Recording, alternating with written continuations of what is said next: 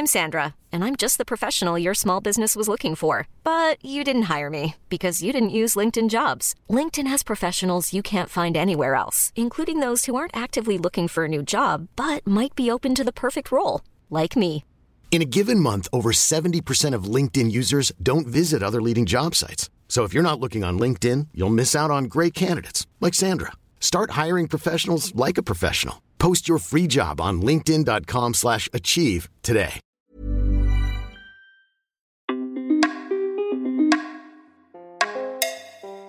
J'ai testé pour vous être prof de maternelle en ZEP. Un témoignage publié en septembre 2012 sur mademoiselle.com, retranscrit ici en audio. Croyez-moi, ce n'est pas tout repos. Passons sur les clichés des professeurs glandeurs. Personne ici ne pense ça. Ou c'est peut-être parce que vous ne m'avez pas encore rencontré. Oui, en plus d'être une maîtresse géniale, je suis modeste. Je suis enseignante depuis 5 ans, dont 3 en maternelle, et toujours dans des quartiers réputés difficiles. Je tiens à dire que tout ce que je raconte ici a été vécu. Tout est véridique. Pour celle du fond, ZEP signifie zone d'éducation prioritaire, que beaucoup considèrent comme un endroit dépourvu socialement et culturellement, mais c'est faux. En effet, si les moyens financiers manquent souvent aux familles, les enfants ont bel et bien une culture. Souvent éloignée de la culture scolaire classique, mais elle leur est propre, très importante et surtout enrichissante. Je ne peux évidemment pas vous faire un descriptif exhaustif de tout ce qui caractérise la maternelle, et je ne vais pas parler des apprentissages en tant que tels, mais essayer de vous transmettre mon amour du métier et expliciter mon choix de lieu de travail. Si j'ai choisi d'enseigner dans ces quartiers populaires, c'est pour de nombreuses raisons. La mixité sociale, celle des origines, les parents, et oui, et surtout le challenge que cela représente. Partout où j'ai enseigné, j'ai appris. Et selon moi, c'est l'essence du professeur. Apprendre autant qu'il enseigne. J'ai fait des découvertes de toutes sortes. Linguistique, beaucoup d'enfants arrivent sans parler français. Culinaire, miam miam, la fin du ramadan, les gâteaux turcs, les beignets africains. Culturel, ah oui, quand t'es pas content, tu me craches dessus. Eh ben ça va pas durer longtemps, hein Et bien d'autres. Du bon comme du mauvais. On s'adapte ou on corrige. Parlons de la principale mission de l'école maternelle, la socialisation. Et ça n'est pas la plus aisée. Plantage de décor. 25 fauves de 2 ans jamais scolarisés qui atterrissent dans un décor nouveau avec une seule maîtresse et une HATSEM qu'on appelle souvent des dames chargées de nous aider quotidiennement. Généralement, le premier jour, on a droit à une chorale assez monotone de ouin ou pour les plus énergiques, de retourner de banc, accrochage de tout mobilier présent, rouler boulet bruyant, tentative de suicide par ingestion de Lego ou tête dans le four factice de la dinette. Le plus difficile étant de rassurer les enfants non francophones. Généralement, cela passe par le langage du corps, un sourire bienveillant, un câlin, une main dans le dos. Et puis ensuite, ils doivent intégrer les règles de l'école, notamment l'interdiction de la violence, non, on ne mord pas la maîtresse pour lui dire bonjour. On ne met pas les doigts dans les yeux du copain même si on l'aime beaucoup. On ne tire pas sur son zizi en public, même si, on le sait, certains garçons continuent très longtemps de le faire, etc. Le fait d'attendre son tour. Non, on ne s'assoit pas sur sa copine déjà assise sur les toilettes. Ou bien, tu sais, je parle avec ton camarade, donc même si tu me tapes dessus pendant une demi-heure pour que je te regarde, tu vas tout de même attendre que je termine.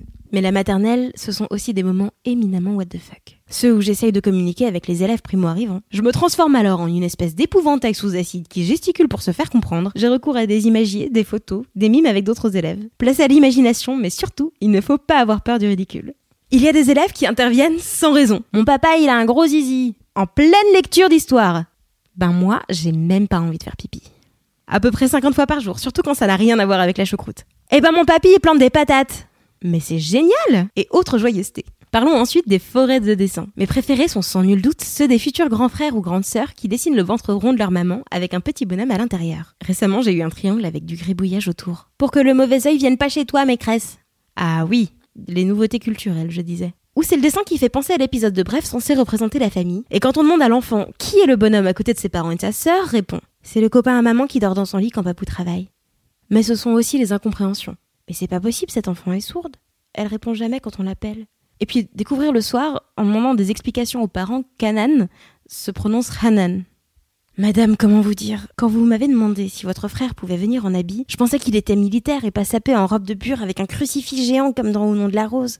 Nota bene. Plus les enfants sont petits, moins ils maîtrisent le second degré, même en grande section. Alors ne jamais répondre à un Maîtresse, j'ai plus de place sur la feuille, comment je fais? Bah, écris sur la table.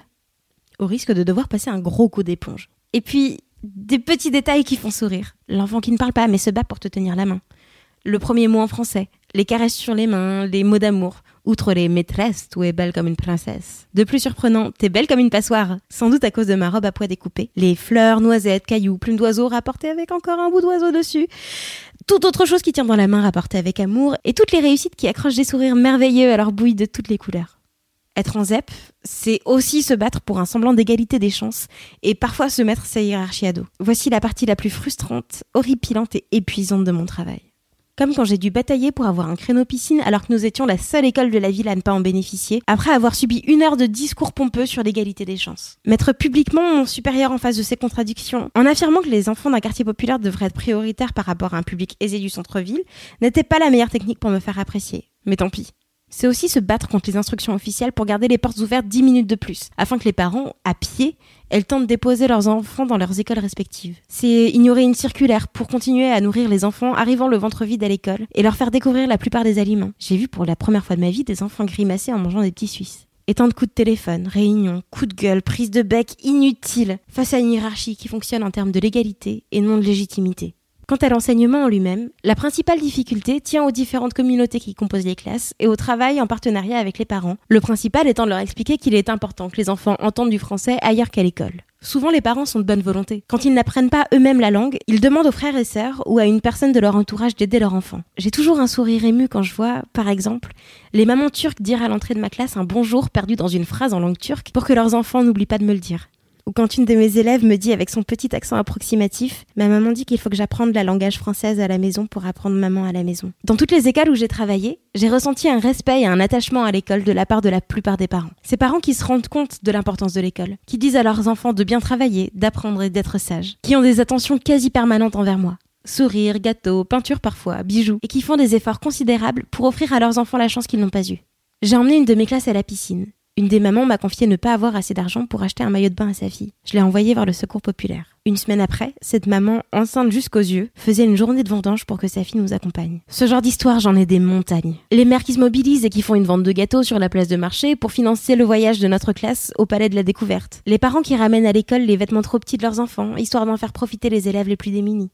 Mais ce n'est pas toujours rose, le choc des cultures, comme on dit. Dans ces quartiers, les parents sont souvent méfiants et leur confiance est dure à gagner. Une fois qu'elle est acquise, par contre, c'est fort. J'ai bataillé avec un papa pendant une semaine qui me balançait sa fille le matin dans la classe sans me saluer et lui disait Dis bonjour à la maîtresse, qui m'arrachait les papiers des mains sans un mot ni un regard. Jusqu'au jour où je lui ai répondu en souriant et poliment Ah, vous savez, si son papa ne dit pas bonjour, elle ne prendra pas cette bonne habitude. Et où j'ai serré le papier tellement fort qu'il a fini par le déchirer. Depuis ce jour, il a compris et s'est détendu, m'apostrophant dans la rue pour me faire de grands signes et me dire bonjour.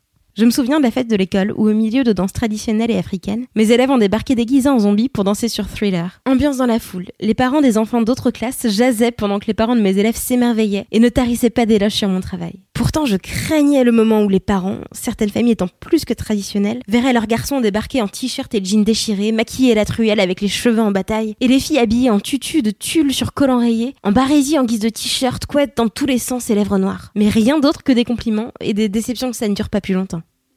Et pour finir, et je pourrais durer des heures durant, je réalise chaque jour que je ne me suis pas trompée, que ce travail m'épanouit, qu'il est fait pour moi. Mon bonheur quotidien réside dans de petites victoires, celles de mes élèves qui tout ensemble forment une sacrée revanche. La première étant qu'ils aient le goût de l'école, celui d'apprendre, car il est la base de tout. Et la plus belle chose que j'ai pu entendre de la part de ces parents difficiles à apprivoiser, c'est sans doute merci. Tous les matins, ils courent pour aller à l'école.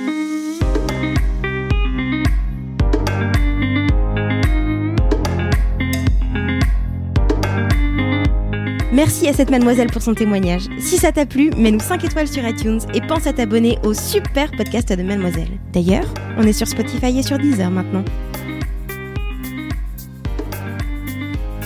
Merci d'avoir écouté ce témoignage et à bientôt.